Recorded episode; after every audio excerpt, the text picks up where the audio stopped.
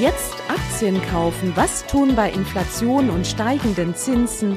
Wie tickt die Wirtschaft? Hallo und herzlich willkommen bei Focus Money Talks, dem Podcast mit Heike Bangert und Verena Sepp zu allen Themen rund um euer Geld.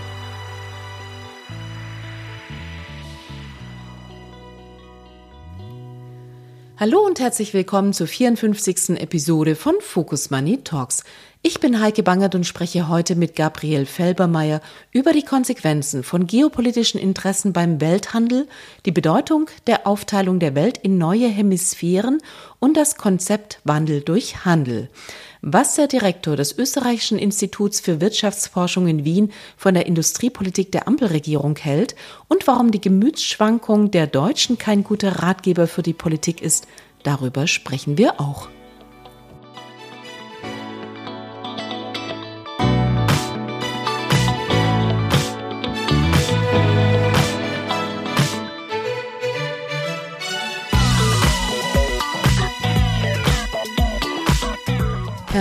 Professor Felbermeier, geopolitische Risiken bestimmen in den vergangenen anderthalb Jahren das Geschehen an den Weltmärkten sehr, sehr stark. Und jetzt durch den Krieg im Nahen Osten ist ein neuer Krisenherd hinzugekommen. Ist das nur meine, mein Eindruck oder ist es tatsächlich so, dass geopolitische Risiken sich jetzt tatsächlich kumulieren und dass wir mehr davon haben? Sie kumulieren sich äh, in dem Sinne, dass wir lange Zeiten, ruhige Zeiten hatten. Aber wenn man zurückgeht und die Zeit zum Beispiel nach dem Zweiten Weltkrieg betrachtet, dann haben wir immer wieder geopolitische Krisen gehabt. Koreakrieg zum Beispiel, dann Vietnam, dann natürlich immer wieder der Nahe Osten. Das ist ja nicht das erste Mal, dass es da Schwierigkeiten gab. Mit den Auseinandersetzungen in der Geschichte dann im Nahen Osten immer auch enorme Auswirkungen auf die Energiepreise. Dann hatten wir den Irakkrieg, Afghanistan. Das ist also durchaus nicht etwas, das äh, uns ganz fremd ist. Also geopolitische Risiken gab es schon immer und wird es wahrscheinlich auch in Zukunft immer wieder geben. Wir hatten halt in den letzten Jahren eine relative Abnahme von solchen Konflikten, jedenfalls nah vor unserer Haustür. Und äh, dass das jetzt geballt zurückkommt, bedeutet, dass man umdenken muss oder sich auf, auf diese Situation neu einstellen muss. Wandel durch Handel war eine Devise, wie man tatsächlich umging mit Volkswirtschaften in Bezug auf Russland, aber auch auf das damals zerbrochene Reich der Sowjetunion. Mit vielen Staaten hat man das betrieben und man hat so den Eindruck gewonnen durch den Angriff Russlands in der Ukraine. Es ist eigentlich ein Stück weit gescheitert. Ist es das? Das ist ja kein physikalisches Gesetz, nicht? Also wenn wir Handel treiben mit anderen Ländern, dass diese dann unsere Wertsysteme, unsere demokratische Orientierung, die Marktwirtschaft, den Respekt vor Menschenrechten und so weiter automatisch übernehmen. Ne? Das, das ist ja nicht so, dass da eine Gesetzmäßigkeit vorliegt, die immer und überall funktioniert. Es ist eher eine statistische Regelmäßigkeit und ich denke, die ist durchaus noch intakt.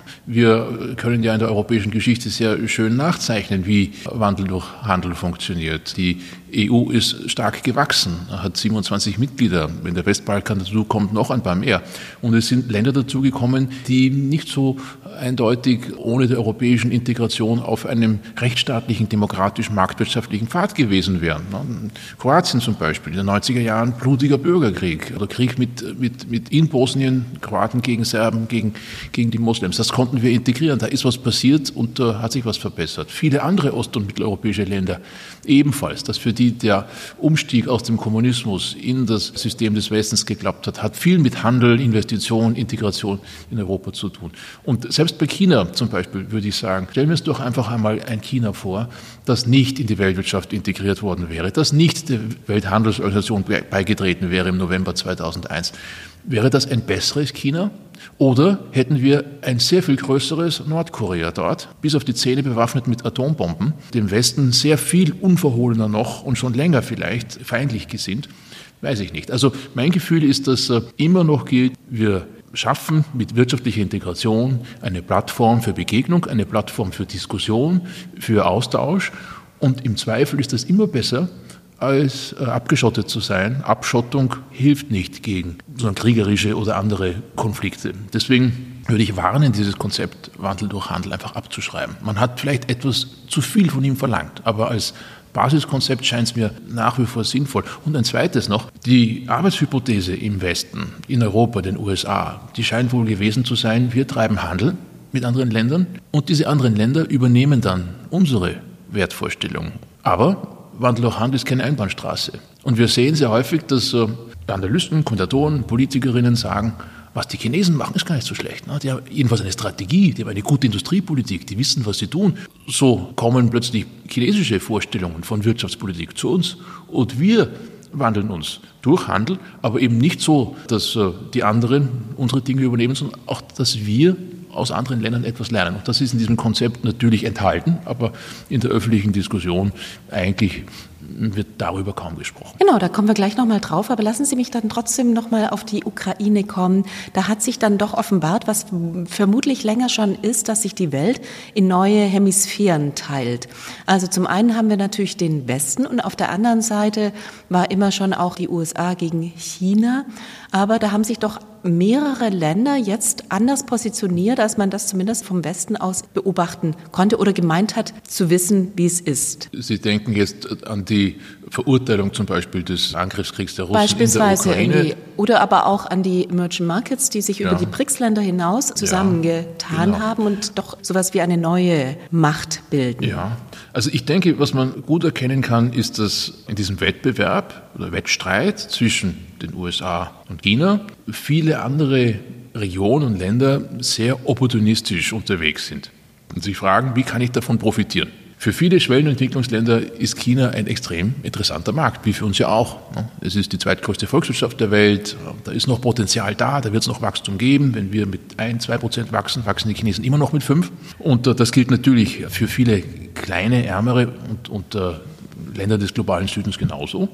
Die sind aber nicht interessiert daran, ihre Wirtschaftsbeziehungen, politischen Beziehungen zum Westen aufs Spiel zu setzen, sondern das ist ein, ein, ähm, ein opportunistisches Verhalten. Man möchte aus diesem Wettstreit möglichst Vorteile ziehen. Und das ist etwas, das zum Beispiel auf den Finanzmärkten gut beobachtet werden kann. Denn früher war es so, wenn ein armes Land in Afrika etwa Geld brauchte für einen Staudamm, für eine Eisenbahnlinie, dann musste man zur Weltbank gehen. Und die Weltbank ist ein Konstrukt, das doch sehr stark von den Amerikanern dominiert wird, auch eine westliche Erfindung, wenn man so möchte. Weltmarktkredite haben mit Bedingungen zu tun seit ein paar Jahren, seit 10, 15 Jahren, hat ein solches afrikanisches Land auch die Möglichkeit, nach China zu gehen. Und das hilft denen natürlich ungemein. Sie können nämlich dann in der Weltbank sagen, guck mal, wenn ihr hm, so, solche Vorgaben macht, dann machen wir nicht mit euch, dieses Geschäft, sondern wir gehen nach China. Aber auch in China können Sie sagen, wenn ihr uns da zu wenig Wertschöpfung im eigenen Land lasst, dann gehen wir zur Weltbank. Und das gibt natürlich vielen Drittländern, wenn man so mag, in diesem Konflikt eine höhere Verhandlungsmacht. Das gefällt denen. Aber ich würde nicht meinen, dass sich da jetzt sozusagen ein dritter Pol aus, aus vielen kleineren Ländern etabliert, der irgendwie noch als, als, als weiterer Machtpol da ist. Ich würde eher sagen, dass wir in Zukunft noch stärker nach Indien schauen müssen. Da ist ein Land, das hat mittlerweile mehr Bevölkerung als äh, China das hat ein Land, das äh, in vielen Dienstleistungsbereichen stark aufgestellt ist, ne, zum Beispiel im Bereich IT.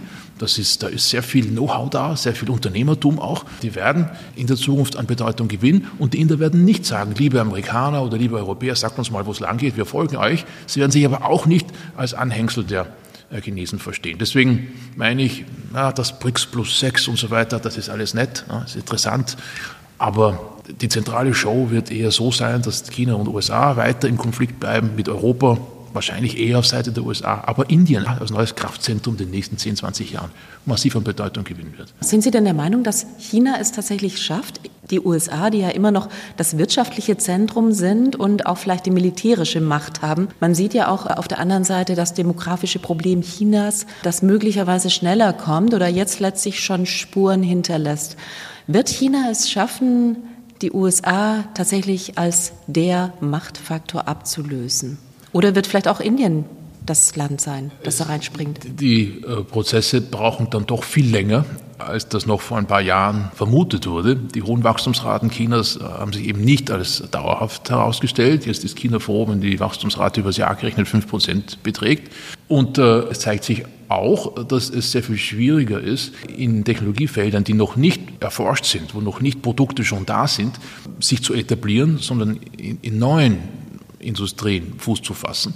Da tun sich die Chinesen schwerer. Genau, wir sehen jetzt die glorreichen Sieben, die sind allesamt aus den USA. Ja.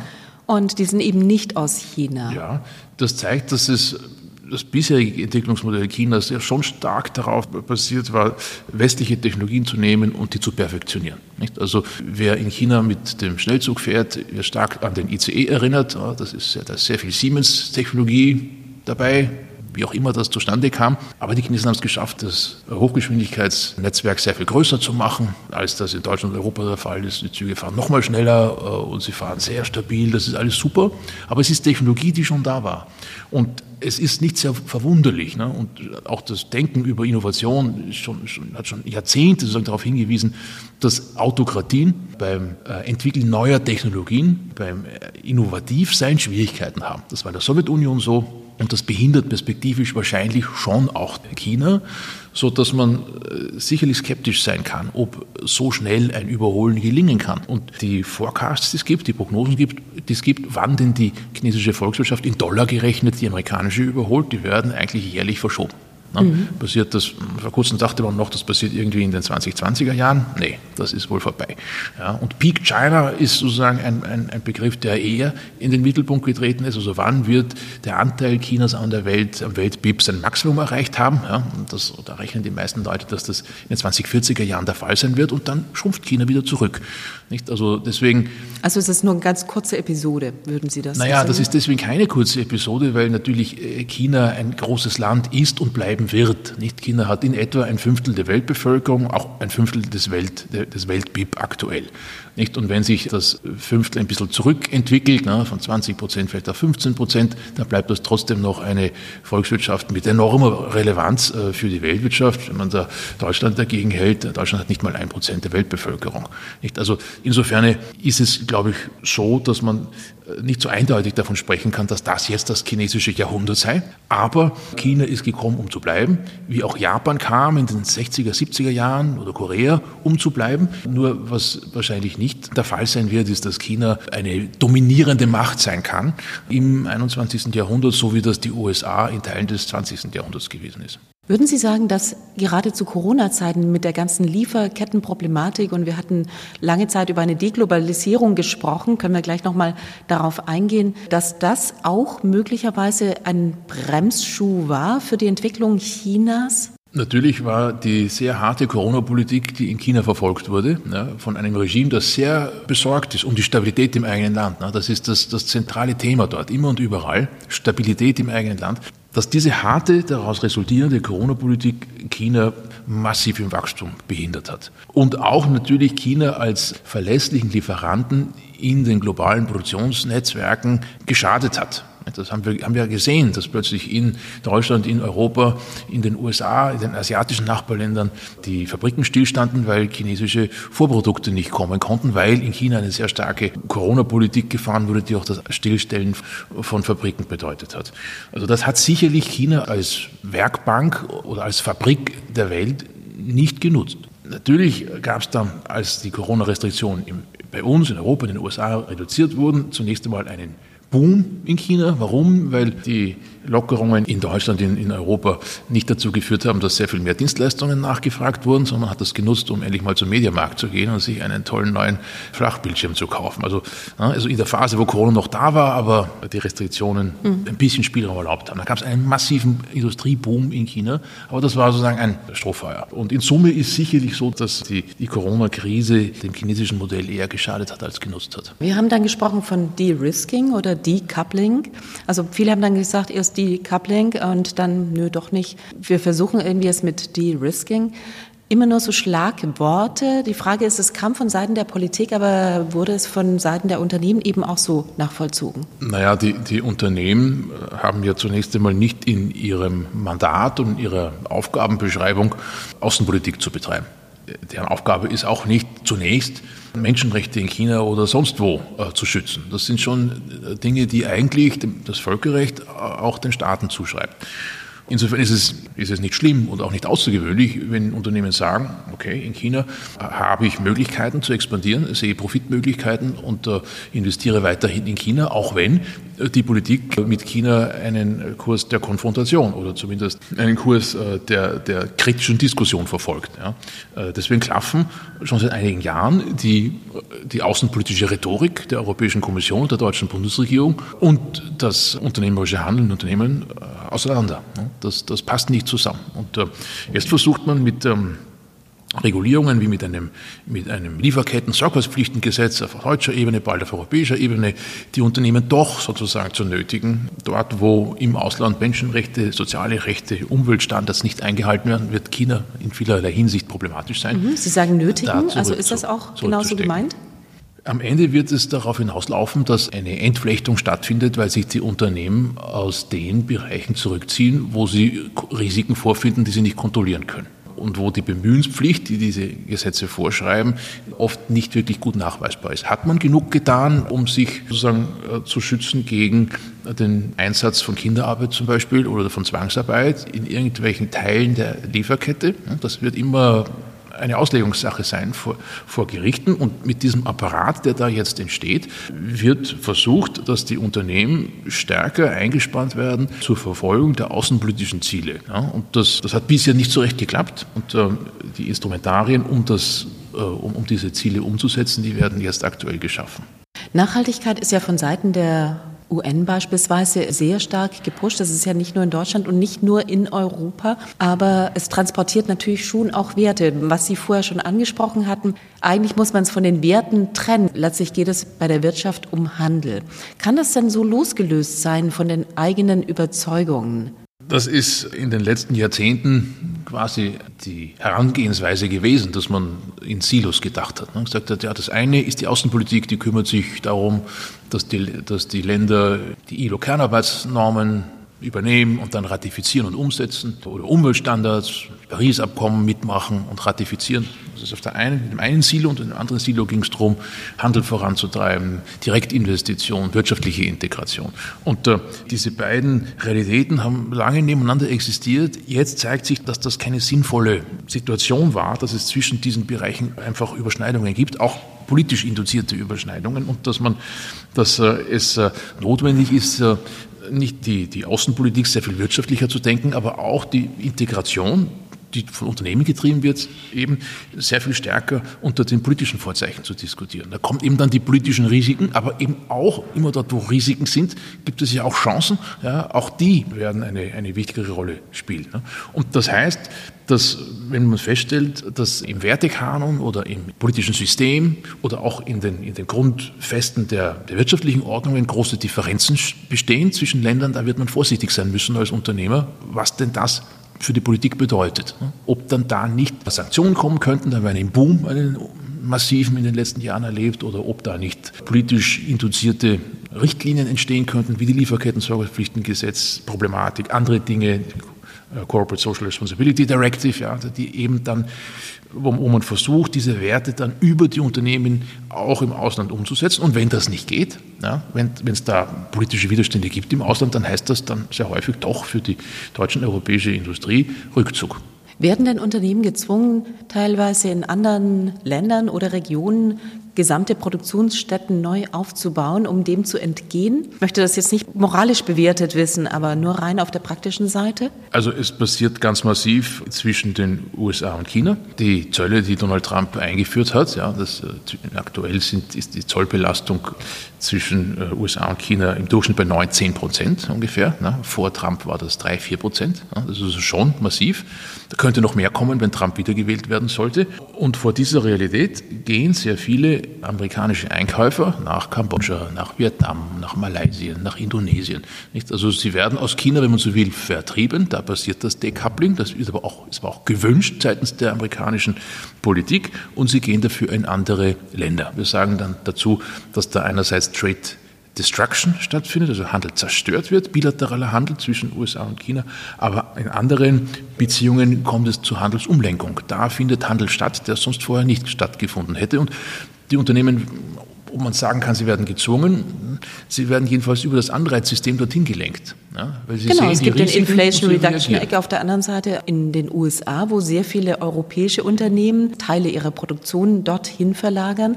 Wir sehen natürlich Investitionen, die jetzt getätigt worden sind in Deutschland, Intel, Tesla, genau, die Taiwanesen, irgendwie den neuen Chips Act, genau. Ja. Da kommen wieder Gelder nach Deutschland oder nach Europa. Ist das denn sinnvoll für die Wirtschaft? Nun, zum einen ist, ist es ja so, dass vor diesen vor dem Aufbau der politischen Hürden und, und dem Sichtbarwerden der Risiken, die da sind, äh, die Unternehmen das nicht gemacht haben. Sie haben auf ein System gesetzt, wo sehr stark auf Export und Import eingegangen wurde und wo man sich eben die Chips oder, oder was man immer so braucht aus dem Ausland einfach geholt hat. Jetzt sind diese Risiken deutlich stärker geworden und man, man strukturiert um. Es ist klar, dass ohne diese Risiken, ohne diese Barrieren die Welt eine bessere wäre und das wäre auch ökonomisch so. Die Unternehmen hätten ja schon vorher sozusagen sehr viel diversifizierter sourcen können. Sie haben es aber nicht getan, offenbar weil es teuer ist. Und diese Kosten, die wir jetzt haben, die geben uns hoffentlich etwas mehr ökonomische und politische Sicherheit. Aber es sind Kosten gleichwohl. Insofern ist, ist, ist das schon eine sehr zweischneidige Angelegenheit. Ne? Also wir geben etwas an ökonomischen Wohlstand auf, sozusagen ein bisschen BIP geben wir auf, um dafür mehr Souveränität zu haben, wie Macron das immer sagt, oder, oder strategische Autonomie, wie die Frau von der Leyen das sagen möchte, ein bisschen mehr, ein paar Grade mehr Freiheit ne, in, unserer, in unserem politischen Handeln. Ist das denn der richtige Weg? Also ich meine, Europa kann sich das sicherlich nicht ganz raussuchen und sagen, wir machen was ganz anderes, wenn die Welt exakt so funktioniert, wie Sie sie jetzt eben beschreiben. Wie sollte sich Europa verhalten? Sie haben ja schon gerade ein bisschen beschrieben. Wie sollte sich Europa verhalten in eben diesem Zusammenhang und vielleicht auch so ein bisschen in der Sandwich-Position zwischen den USA und China? Ja, das ist in der Tat das ganz große Thema für die nächsten wahrscheinlich Jahrzehnte, wie sich da Europa behaupten kann. Ich glaube, wir sollten sehr viel mehr über unseren Binnenmarkt reden und überlegen, wie wir den stärken können.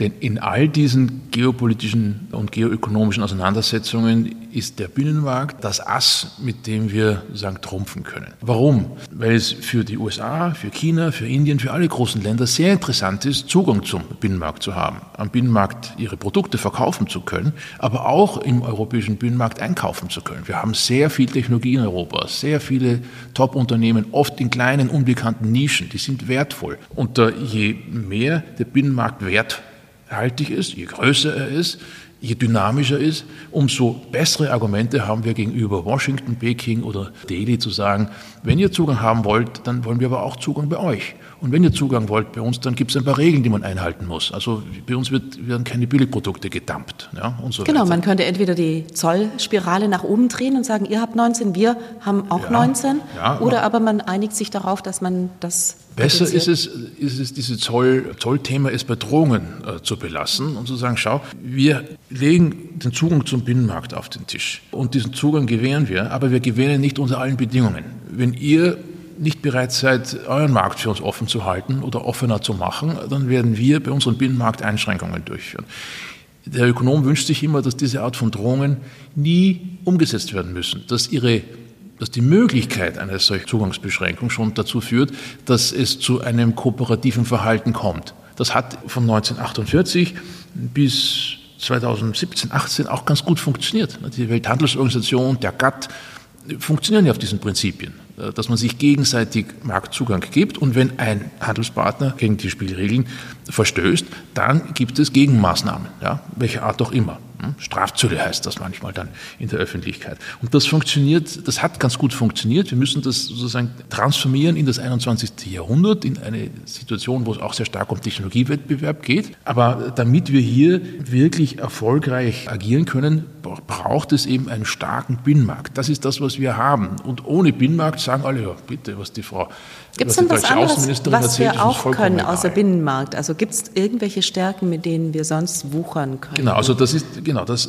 das ist der Binnenmarkt ist die Größe dieses europäischen Marktes äh, und seine Tiefe und seine Dynamik. Was wir auch haben und viel zu wenig darüber wissen eigentlich, ist eine große, lange Liste mit Unternehmen und Produkten und Technologien, wo europäische Unternehmen ganz vorne dabei sind. Wir haben eben diese vielen Hidden Champions, die äh, nicht immer sehr groß sind, nicht immer sozusagen Börsen-Champions sein müssen, weil sie Familienunternehmen sind oder weil sie in ihren Nischen vielleicht klein sind, aber doch essentiell für das Funktionieren ganz vieler, ganz wichtiger Technologien. Und äh, ich glaube, neben der Stärkung des Binnenmarktes brauchen wir eine Industriepolitik, die genau diese Technologieführerschaften, die wir in Europa haben, weiter ausbaut keine Industriepolitik, die sagt, oh, da haben wir aber eine Lücke ja, und die wollen wir jetzt füllen. Die Lücke haben wir oft deswegen, weil wir da keine komparativen Vorteile haben. Es wäre besser, dort, wo wir schon gut sind, die Technologieführerschaft weiterzuentwickeln, denn auch das lässt sich international einsetzen. Wenn weltweit keine äh, Chipsfabrik funktionieren kann, ohne Technologie aus Deutschland, äh, von, von Zeiss etwa oder von Trumpf, dann ist das etwas sehr Mächtiges, das wir in der Hand halten, um uns damit potenziell zu wehren oder mit der Verweigerung der, dieser, der Technologielieferung uns wehren können gegen Zumutungen aus dem Ausland, gegen Handelsbeschränkungen, Exportrestriktionen aus dem Ausland. Deswegen müssen wir erstens mal viel besser verstehen, wo wir gut sind und zweitens eine Industriepolitik betreiben, die diese Stärken weiter ausbaut, statt mit äh, Genau, da wollte ich mit, gerade drauf kommen. Die deutsche Industriepolitik, die sieht gerade anders aus. Ja. Es werden Milliarden äh, an Subventionen gegeben, an, hatten wir ja vorher schon gesagt, an äh, internationale Unternehmen, damit sie sich hier ansiedeln. Ja, richtig. Das halte ich für, für problematisch in dem Sinne, als es eben der Logik dieses De-Riskings und Decoupling folgt, aber nicht der Logik des Ausbauens unserer eigenen Stärken, mit denen wir, wenn man so möchte, ein Gleichgewicht des Schreckens erreichen können, ja, so dass es gar nicht äh, zu einem Missbrauch von Markt marktbeherrschender Position aus anderen Ländern kommen kann. Wir fürchten uns davor, dass äh, Lieferanten aus dem Ausland sagen könnten, wir liefern euch keine Chips mehr. Und darum sagen wir, brauchen wir eine eigene Chipsproduktion. Und das kann man dann für ganz viele andere Produkte auch sagen. Daraus resultiert sozusagen dann ein Gemüsebeet. Ja, wir machen alles, aber irgendwie so mittelmäßig. Das ist eine Welt, in der wir Wohlstand verlieren. Und zwar massiv. Sehr viel besser wäre es, äh, eine Situation herzustellen, wo wir in den Nischen, in denen wir jetzt schon gut sind, noch besser werden, dass es keinen Weg um deutsche Technologie oder europäische Technologie herum gibt. Und dass dieses Wissen auch weit verbreitet ist. In bei uns selbst, in Deutschland, in Europa selber, aber auch im Ausland. Und dass man damit mit, dieser, mit der Drohung, diese Technologie äh, zu verweigern, die Märkte offen halten kann. Ja, das klingt sehr ja, martialisch, wenn man so möchte, ja, ist aber ein Bauprinzip der offenen Ordnung äh, der letzten 70 Jahre gewesen. Genau, jetzt ja. gerade in den letzten Jahren hat es nicht besonders gut funktioniert. Also Deutschland ist das einzige Industrieland oder große Industrieland, das in der Rezession ist, das tatsächlich verloren hat. Da sind sicherlich die ein oder anderen Probleme auch hausgemacht, aber möglicherweise ist das eben auch im Zuge des gesamten Umbruchs. Gut, also ich glaube, man muss da ein paar Sonderfaktoren äh, einfach zur Kenntnis nehmen, die in Deutschland vorliegen. Äh, die Automobilbranche ist in Deutschland wichtiger als in jedem anderen großen Land, das wir was einen ähnlichen Entwicklungsstandard hat. Und die Automobilbranche ist einen massiven Umbauprozess. Ne? Das ist sozusagen Faktor eins. Faktor zwei ist, dass Deutschland eine sehr spezielle, um es freundlich zu sagen, Energiepolitik betreibt. Und zwar schon lange vor der Explosion der Gaspreise und, und dem, dem Krieg in der Ukraine. Äh, und das ist nicht unbedingt etwas, das standortförderlich ist, wenn jeder Unternehmer sich so auf, auf, einer Hand ausrechnen kann, wohin die Reise mit den Strompreisen in, und Energiepreisen in, in Deutschland geht. Wenn man sagt, man schaltet funktionierende Kraftwerke ab. Also ja. jetzt auch mit dem Industriestrompreis, pardon?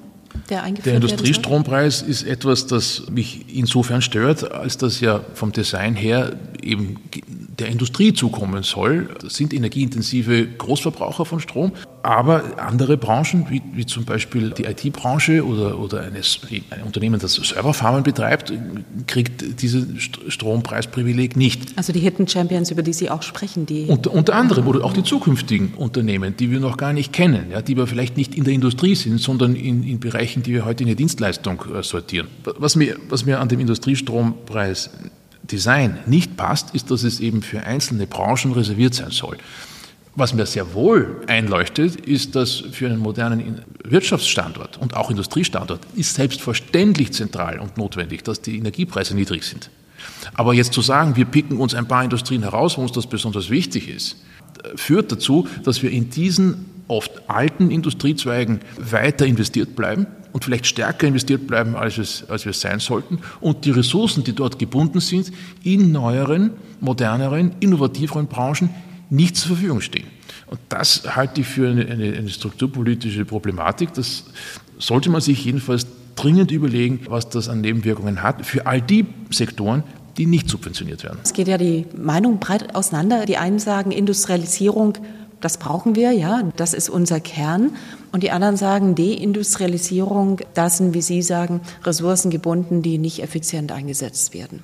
Ich will mich eigentlich gar nicht äh, festlegen müssen als, als Volkswirt. Ich bin ja kein, kein allwissender Planer und das ist übrigens auch, das trifft auch zu für Notenbanker äh, oder für, für die Mitglieder des Bundestags. Wir wissen nicht, äh, welche Technologien in der Zukunft wichtig sein werden, welche Technologien auf, auf die Standortqualitäten in Deutschland und Europa passen. Deswegen würde ich sagen, das ist eine irreführende Diskussion, ob wir jetzt 25 Prozent Industrieanteil haben oder 40 wie in den 60er Jahren oder vielleicht doch nur 20, wie jetzt aussieht. Das kann eine, eine gute Angelegenheit sein, das kann gut sein, wenn dies, diese Anteile sich aus einem Umfeld entwickeln, wo die Unternehmen sich frei entfalten können. Die Gefahr besteht, wenn wir sagen, wir brauchen einen Industrieanteil von 25 Prozent, das stand vor ein paar Jahren in dem Altmaier-Plan zum Beispiel, dass man da ein politisch gewolltes Ziel verfolgt, das aber wirtschaftlich vielleicht gar nicht auf die Bedingungen der, der Volkswirtschaft passt. Mir wäre sehr viel lieber, wir reden nicht über Industriepolitik, sondern über Standortpolitik schauen, dass es in Deutschland Spaß macht, Geschäfte zu machen, zu investieren. Und wo dann das passiert, das sollte uns eigentlich egal sein. Ob das mehr im innovativen Dienstleistungsbereich stattfindet oder ob das im Industriebereich stattfindet, das soll dann der Markt entscheiden. Das ist nichts, wo wir uns ein Wissen anmaßen sollten, das wir eigentlich nicht haben. Gerade ist alles ganz schlimm, alle jammern. Also ein bisschen sehe ich schon auch, dass man wieder mehr zur Resilienz neigt. Würden Sie denn sagen, es ist noch nicht alles verloren? Also man, wir haben noch Möglichkeiten oder hat es das vielleicht möglicherweise gezeigt in der Vergangenheit, dass man auch durch Krisen gegangen ist? Die letzte Frage. Deutschland ist sehr viel resilienter, als das in der, in der Diskussion aktuell zum Vorschein kommt. Ich habe so ein bisschen das Gefühl, ich habe 16 Jahre in Deutschland gelebt, gut und gerne in Deutschland gelebt, hat mir immer Spaß gemacht, aber was man in Deutschland, das in Österreich ist das ganz ähnlich, da schon beobachten kann, ist, dass äh, Krisen äh, übersteigert wahrgenommen werden als äh, Untergang, also alles bricht zusammen, alle überholen uns, wir, wir, wir bleiben auf der Strecke und Phasen, in denen es gut geht, werden sozusagen, läuft eh super, ja, äh, ein bisschen äh, in Selbstgefälligkeit äh, verbracht. Und dieses, dieses, diese Gemütsschwankungen, die da doch na, in Deutschland irgendwie scheinbar dazugehören, die führen typischerweise nicht zu guter Politik. Ich glaube, man, man sollte sich einfach daran gewöhnen, dass ein bisschen Zyklizität zu unserem Wirtschaftsleben dazugehören, dass es Phasen gibt, in denen wir schneller wachsen als die Franzosen, und dann aber Phasen gibt, wo das vielleicht nicht der Fall ist und trotzdem die Welt nicht zusammenbricht. Und äh, die Gefahr aus so einer Katastrophenstimmung dann Ad-hoc-Politik abzuleiten, die nicht zukunftsfähig ist, aber die sehr teuer ist, die Gefahr ist sehr groß. Deswegen glaube ich, was wir was wir gut brauchen könnten in Kontinentaleuropa und auch auf der europäischen Ebene, ist ein bisschen mehr Gelassenheit und ein bisschen breitere Brust. Wir haben eine sehr gut ausgebildete Bevölkerung. Wir haben sehr viele Unternehmen, die auf den Weltmärkten bestehen, und zwar schon seit langem. Und wo es eigentlich keinen rechten Grund gibt zu meinen, warum die jetzt in dieser Krise die Kurve nicht kriegen sollten. Was sie brauchen, sind gute Bedingungen, das zu tun. Daran sollten wir arbeiten. Deswegen muss der Fokus liegen auf einer stabilitätsorientierten Standortpolitik, statt auf einem sozusagen auf äh, Zuruf basierenden industriepolitischen Modell.